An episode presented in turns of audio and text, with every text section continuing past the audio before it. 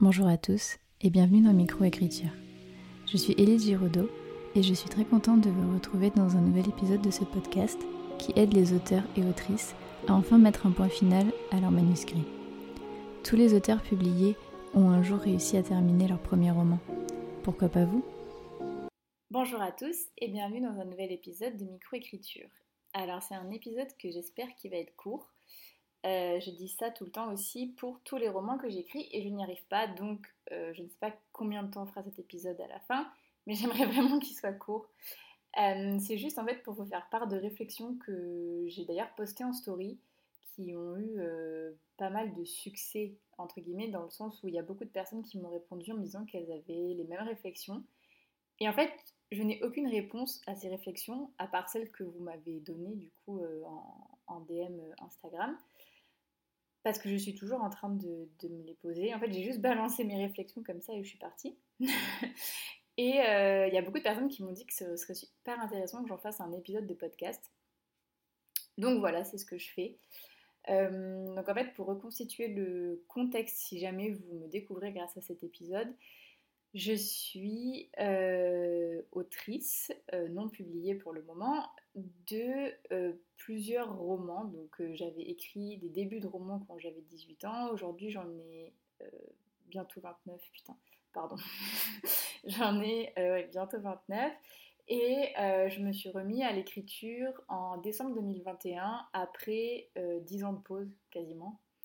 Et j'ai écrit le tome 1 d'une saga que je vois toujours en trilogie, donc une saga qui s'appelle Idélia, et qui est une saga euh, d'urban fantasy, même si elle n'a pas tous les codes de l'urban fantasy, mais on va dire une saga de fantasy. Donc j'ai écrit le tome 1 en entier, je l'ai réécrit 4 fois, enfin 3 fois et demi, parce que en fait euh, il s'est passé un, drame dans ma vie, clairement, j'ai perdu ma petite sœur d'un cancer.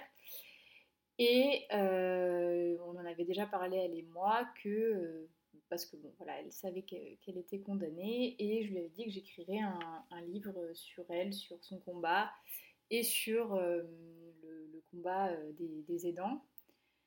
Euh, et en fait, ce qui est, qui est, un livre, en fait, une, histoire d'amour fraternel finalement, mais qui est aussi là pour lui rendre hommage, pour sensibiliser à la maladie et pour dénoncer beaucoup de comportements que je j'ai jugé et que je juge toujours inacceptable, que ce soit de la part du corps médical ou de l'entourage. Euh, j'avais énormément de choses à dire. Ce roman est très gros et il est écrit, il est terminé. Et en fait, c'est donc un roman contemporain engagé. Et en fait, il s'est imposé à moi comme ça. Et euh, pour ce roman, j'ai tout donné. Donc, j'ai donné euh, bah, tout mon temps, j'ai donné toute mon âme, j'ai donné tout mon, tout cœur, toutes mes larmes.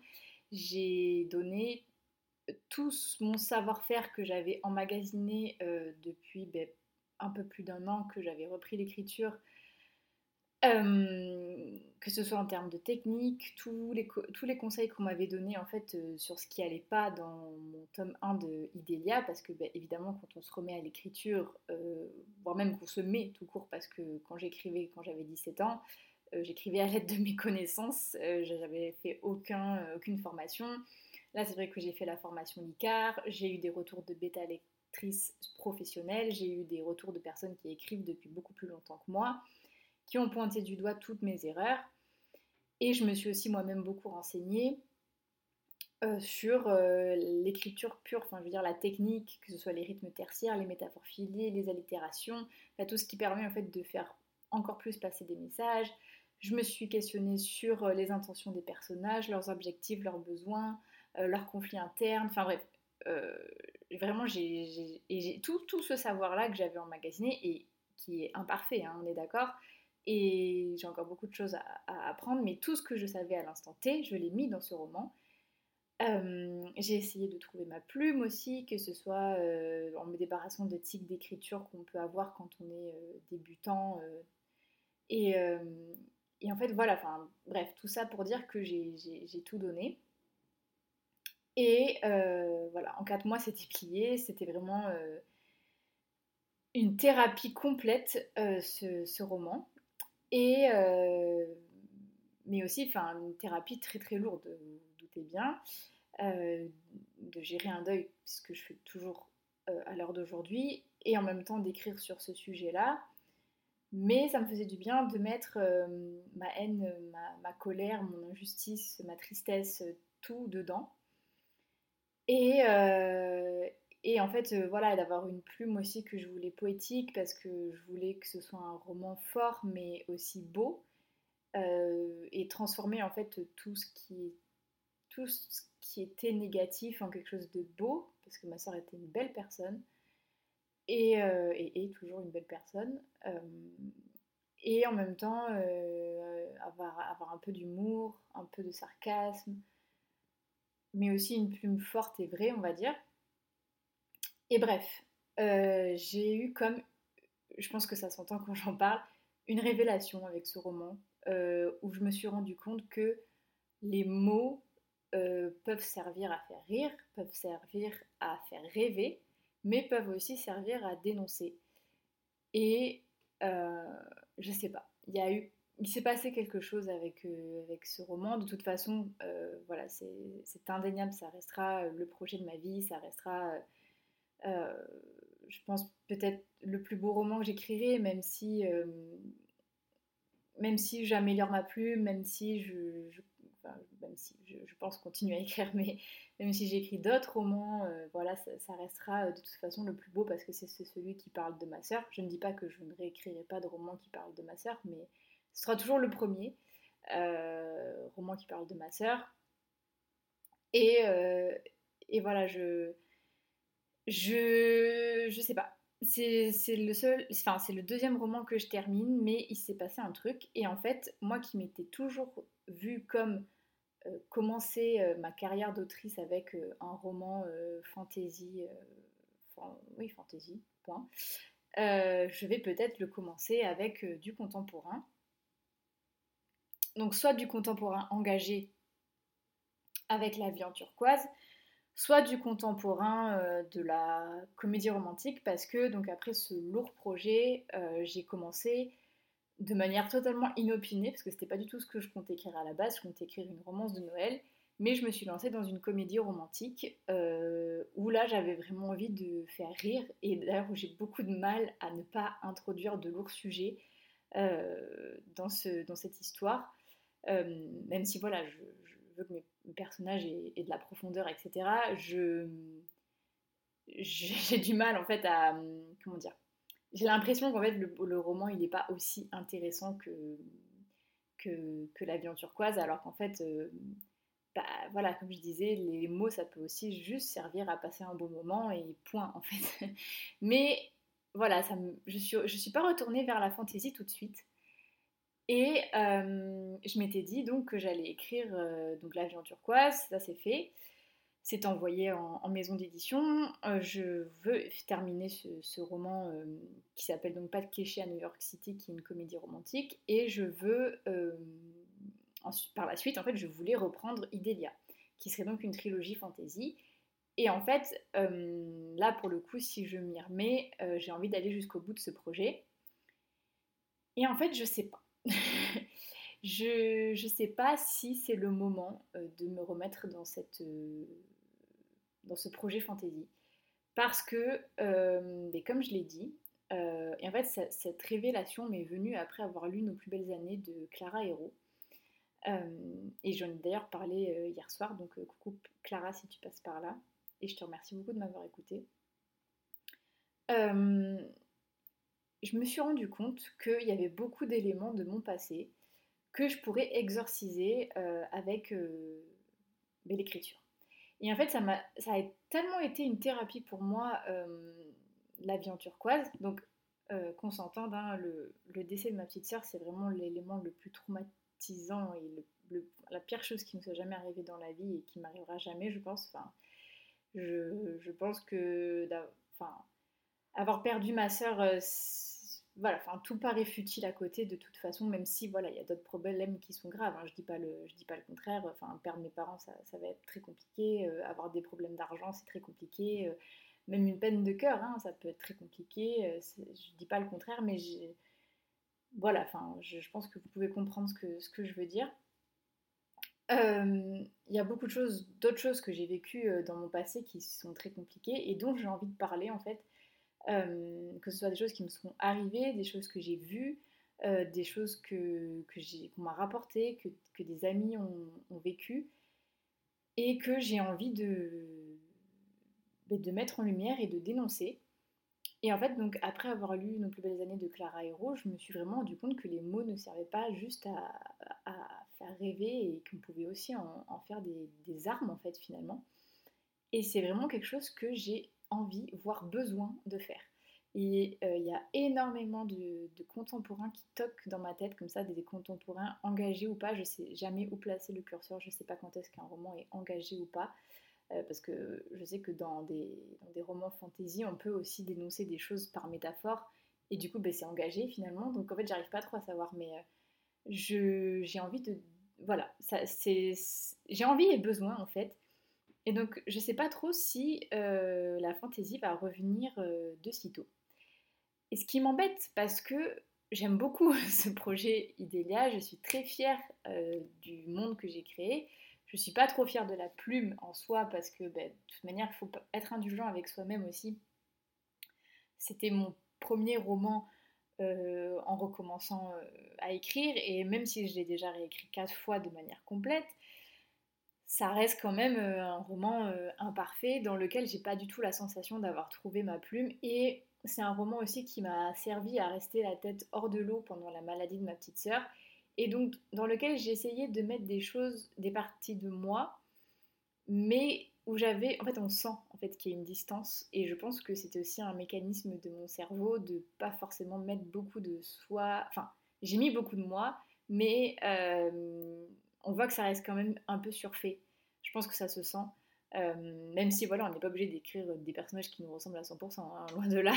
Mais euh, peut-être que moi, pour que mon roman il sonne juste, il faut que ce soit le cas. Et, euh, et en fait, je pense que mon cerveau, bah, il voulait tout simplement pas revivre ce qu'il était en train de vivre dans la vie de tous les jours dans le roman. Donc en fait, il faudrait une réécriture complète maintenant que je commence à légèrement titillé euh, le fait de trouver un petit peu ma plume et, de la, et la manière pardon, dont j'aime écrire. Et j'aimerais, et du coup ça m'engagerait sur trois tomes comme je disais. Et, euh, là en fait je me sens pas prête euh, à, faire ça parce que ben, ça m'engage sur au moins un an. Hein. Enfin je veux dire,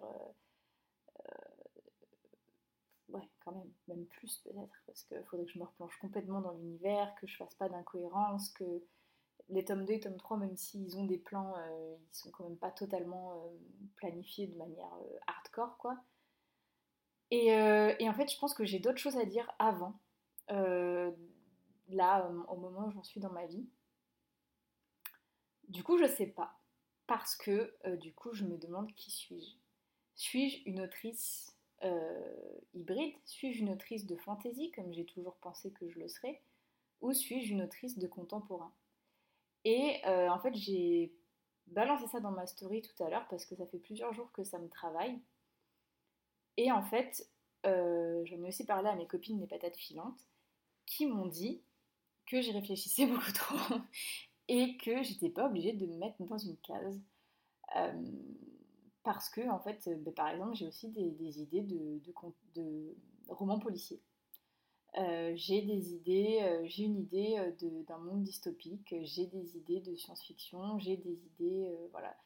Et, en fait, je ne sais pas si c'est des idées viables, hein, parce que des fois on a des idées de romans qui en fait ne sont pas du tout des romans. Enfin, on a une base, mais quand on creuse, on voit qu'il n'y a rien derrière. mais peut-être que en fait, j'écrirai peut-être de la fantaisie un jour. C'est peut-être pas que j'en suis pas capable, comme je dit à moi-même en ce moment, ce qui est pas bien. Euh, c'est juste qu'en fait, c'est pas le bon moment. C'est pas le moment d'écrire euh, Idélia. C'est, peut-être, enfin, c'est sûr, j'ai d'autres choses à dire avant. Et peut-être que ces projets-là m'aideront justement à avoir les épaules suffisamment larges pour porter ce projet de trois tomes et de l'amener où, euh, où il mérite d'aller. Euh, parce que je me serais euh, encore plus améliorée en écrivant, euh, tout simplement. donc voilà, c'était tout ça pour ça en fait, pour Mais je me dis que je suis pas la seule à me poser ce genre de questions et à avoir envie de m'enfermer dans une case. Et ça, je pense que c'est un peu la société qui, veut ça. Et, et, puis même, comment dire, c'est vrai que on va pas se mentir. Là, je parle vraiment en termes de qui suis-je moi, hein, moi-même au fond de moi. Est-ce que je suis une autrice de fantasy Est-ce que je suis une autrice euh, multicasquette Est-ce que je suis une autrice de contemporain exclusivement J'en sais rien, en fait, je sais pas. Mais c'est vrai qu'il y en a certains qui m'ont dit en DM, en termes de vente, c'est vrai d'être, c'est vrai que c'est mieux d'être dans un seul genre pour que les gens te suivent. Euh, mais là, en fait, je réfléchis même pas en termes de vente parce que je suis, j'en suis, suis, pas là en fait dans, dans ma vie. comme je vous ai dit, j'ai envoyé mon, mon roman L'aventure turquoise en maison d'édition. Je n'ai pas de contrat, je n'ai, je, je n'ai, voilà, je ne suis pas sur le point d'être publiée. Donc en fait, euh, c'est même pas en termes de vente que je réfléchis, c'est même pas en termes de est-ce que les gens vont me suivre ou pas, euh, parce que je, je pense que je peux cibler plusieurs euh, niches. Je vois bien sur les réseaux que vous me suivez dans tous mes délires et ça me fait tellement plaisir. Donc je me dis, il y aura bien le, enfin, le projet va bien toucher quelqu'un en fait. Donc je m'inquiète pas trop pour ça. Je m'inquiète pas trop sur si les gens vont me, vont me suivre ou pas parce que je fais confiance. Euh, à toutes les personnes qui m'entourent, qui me suivent, qui m'écrivent sur les réseaux sociaux. Je, enfin, vraiment, je vous adore, je vous aime du, plus profond de mon cœur. Donc, euh, ça, ça m'inquiète pas en fait de, me dire euh, ouais, t'écris dans tous les genres, est-ce que les gens vont te suivre, est-ce que les ventes vont suivre? C'est vraiment pas une question que je me pose pour l'instant. Peut-être si un jour j'arrive à, vivre de ma plume, peut-être que je me poserai la question à ce moment-là, mais du coup, ça enlèverait complètement ce truc de qu'est-ce que tu as envie d'écrire toi, Elise, à l'instant T. Et franchement, ça me, je pense pas que je, me contenterai un truc pour faire plaisir au lecteur, parce que je pense que si on écrit un truc qu'on n'a pas envie d'écrire, ça se sent en fait. Euh, donc, euh, bref. Voilà, c'était euh, ma réflexion du jour. et la réponse serait en fait suis ton instinct, suis tes envies et ne t'enferme pas dans une case. ça, c'est les réponses qu'on m'a données. C'est donc la réponse que je vous donne. Est-ce que je vais me l'appliquer à, moi-même? Je ne sais pas. Mais voilà, comme c'est un petit journal de bord, c'est une réflexion par laquelle je passe et je pense que je ne suis pas la seule. Donc si ça peut euh, en rassurer certains ou certaines de savoir que je me pose la question aussi, parce que moi ça m'a beaucoup rassuré de voir dans mes DM que je n'étais pas la seule à me poser ce genre de questions, ben voilà. C'était euh, tout ça pour ça en fait, c'est juste un questionnement que je balance dans le, vide en fait.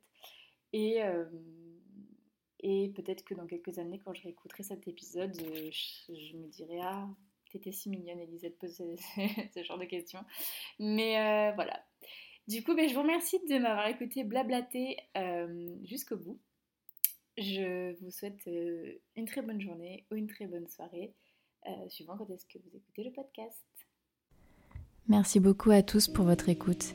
N'hésitez pas à noter le podcast sur la plateforme sur laquelle vous l'écoutez et à y laisser un commentaire si vous le pouvez. Cela m'aide énormément au référencement et à faire connaître le podcast. Si vous voulez venir témoigner d'une expérience qui vous est arrivée en tant qu'auteur ou autrice, ou bien nous faire part d'une difficulté que vous avez réussi à surmonter pour l'écriture de votre premier jet, n'hésitez pas à m'écrire sur Instagram ou bien à l'adresse mail elise.giraudot.contact.gmail.com. À bientôt